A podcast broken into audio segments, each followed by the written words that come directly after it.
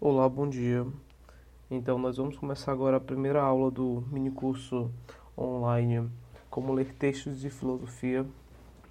Né? Nessa primeira aula, nós vamos ter um, uma introdução e algumas notas gerais a respeito da leitura inteligente. Eu queria começar com lendo uma citação de Hugo de São Vitor retirada daquele livro Didascalicon, A Arte de Ler. Então, nesse livro, Hugo de São Vitor, ele fala que, primeiramente, o modo de se ler consiste em dividir.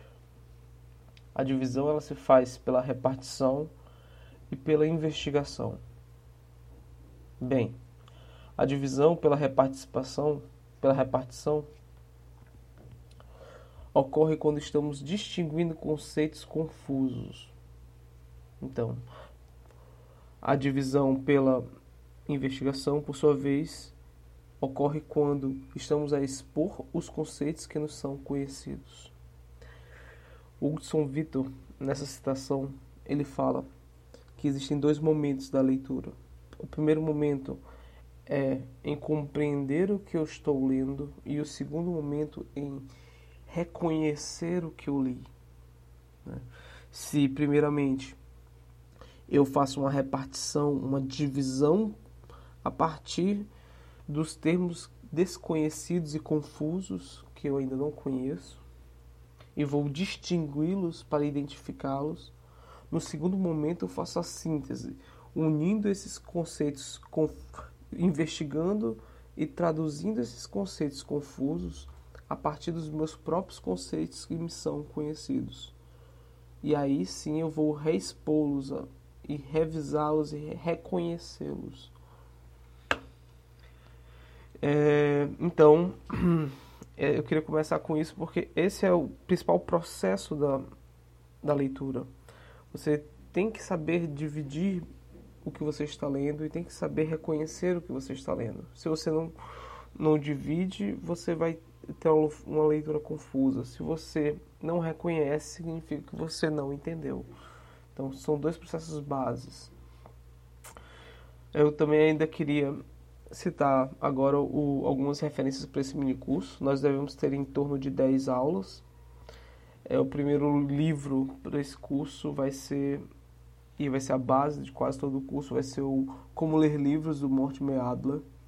Nós vamos ler ainda Como Ler um Texto de Filosofia, Elementos para a Leitura Filosófica de, para a leitura de textos filosóficos do Frederico Suta,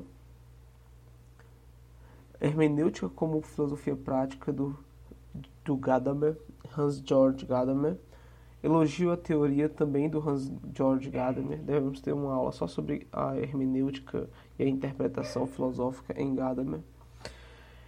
Regras para o Parque Humano ou uma carta sobre o humanismo do Martin Heidegger. Não, é, esse texto é do Peter Sloterdijk, na verdade, e de Das Calicon, do São Vitor. Eu posso ainda acrescentar algumas notas a respeito de leituras do, do Jean Guiton, como na Nova, Nova Arte de Pensar, e também algo do Alain, no seu livro Considerações sobre Educação. Né? Talvez ainda cite algo da Susan Weisbauer no livro como educar sua mente e também o arte de ler também do Mortimer Adler, o arte da leitura. Bom, basicamente vão ser esses nossos principais textos, né? E eu espero que vocês aproveitem e acompanhem essa aula e esse mini curso todo. Mas deixando de introdução assim básica, eu queria é, já começar a primeira aula de modo prático. Então, perdoa a voz, é um problema de garganta. Começo de ano é sempre complicado aqui em São Luís. Então, a introdução é, queria dizer que livros, livros de filosofia também são cartas para a humanidade. Essa é uma definição do Peter Slowakijak no livro Regras para o Parque Humano.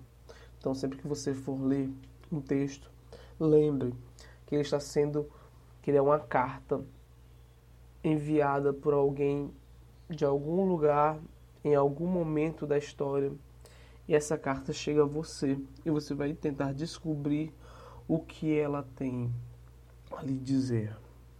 Qual foi a mensagem que este homem, ou esta mulher, ou esta pessoa, este filósofo, ou essa filósofa tentou escrever para você? Ter essa atitude é fundamental. Outra atitude fundamental, que é o segundo tópico, refere-se à educação liberal ou aprender por si mesmo. É fundamental que você entenda que, ao receber uma carta de algum filósofo, um livro, uma obra, você está entrando dentro da grande conversação, que é um conceito do Mortimer Adler, também ressaltado pelo Robert Hutchins, e no qual essa grande conversação é o, digamos assim, a sala dos livros ou a biblioteca dos grandes autores da humanidade, da civilização ocidental. Então, o Hutchins ele vai falar que a civilização ocidental ela é ela é um marcada pela sociedade do diálogo, pela civilização do diálogo. E isso, quando você é, é, isso não se repete, por exemplo, nas sociedades orientais. Foi apenas a sociedade, a civilização ocidental que conseguiu manter a continuidade do diálogo desde os gregos até hoje. Então é importante que você tenha em mente isso, você reconheça isso, certo? E a leitura, ela é um campo base da filosofia. Ela, segundo o, o Gadamer, que a gente vai conversar noutra aula, a leitura, ela é filosofia prática. Ela é uma ação filosófica. É um ato de filosofia. E a gente vai entender por quê. Hoje, já no começo de hoje. Na verdade, vamos só citar isso na aula de hoje, mas nas próximas aulas nós também vamos ver como isso é verdade. Então, a parte esse introito, vamos então entender os segredos da leitura. Base, segundo Mortimer Adler, no Como Ler Livros. Essa é uma introdução à leitura inteligente, né? E a minha expectativa é que todos saiam daqui com uma dica prática de como começar a ler, tendo já um norteamento teórico, tendo já uma, uma inspiração. E eu espero que vocês entendam que é um, esse curso é um convite para vocês lerem os livros e as grandes obras da filosofia, tá certo? Então, vamos lá. Regras para uma leitura inteligente, regras básicas. Primeiro, é, normalmente a gente acha que a leitura é algo simples, mas não, não é simples. Né? A leitura ela tem segredos e o primeiro segredo é o seu ritmo. A primeira lição é o fluxo o tempo e a respiração, que são fundamentais ao bom leitor. Se você começa a ler um livro e você não mantém um fluxo, não controla o seu tempo de leitura, não verifica a forma como você está respirando, você vai ter dificuldades para ler. Então, a dica é: tenha atenção ao tempo primeiro.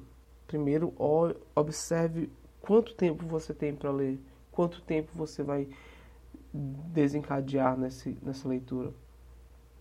E aproveite que me mantém, lembre-se que precisa manter o fluxo da leitura, principalmente em romances. Às vezes, romances são os livros que a gente tem que ler muito rápido. Eu leio romances de forma mais rápida, exceto quando romances mais difíceis. Mas histórias leio muito rápido, porque eu entendo que são como filmes como histórias estão sendo contadas. E histórias normalmente são contadas de forma rápida. Então, e mantendo uma respiração boa, profunda, pelo nariz, silenciosa.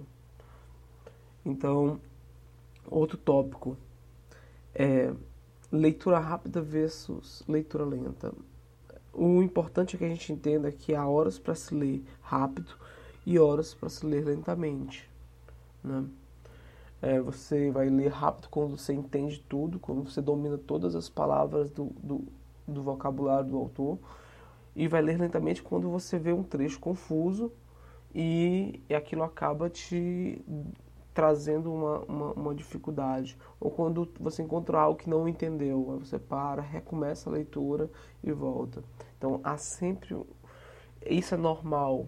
Às vezes você está lendo e você parar e não entender. Então você volta, respira, recoloca a pergunta: o que, que eu vou compreender daqui? E, e tenta mais uma vez. Até conseguir, claro. A cadência e a concentração. A falta de cadência e de concentração é um dos principais motivos pelos quais a gente, como leitor, sofre para se concentrar nos textos. Então, se você não vai parágrafo a parágrafo, frase a frase, palavra a palavra, você acaba perdendo a sua concentração. Então, é importante que você elabore e tenha em vista todos esses elementos que eu falei, que são fluxo, tempo, respiração, a noção de ler, de ler rápido, e a, a noção de ler devagar, a hora de ler rápido, a hora de ler devagar, a cadência e a concentração, para que você possa desenvolver o seu ritmo de leitura. E isso se dá em treinamentos, com treinamento.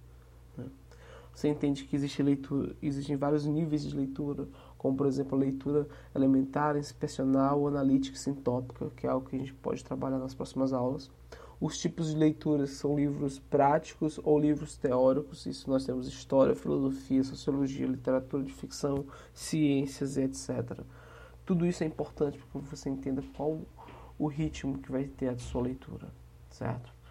Então, no outro tópico, nós temos de entender também que existe uma lei universal da leitura.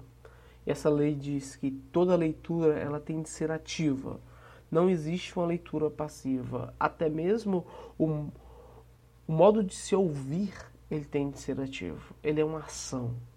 A escuta ela é extremamente dolorida. Por isso que a maior parte das pessoas quando conversam mal ouvem umas às outras, porque ouvir é difícil.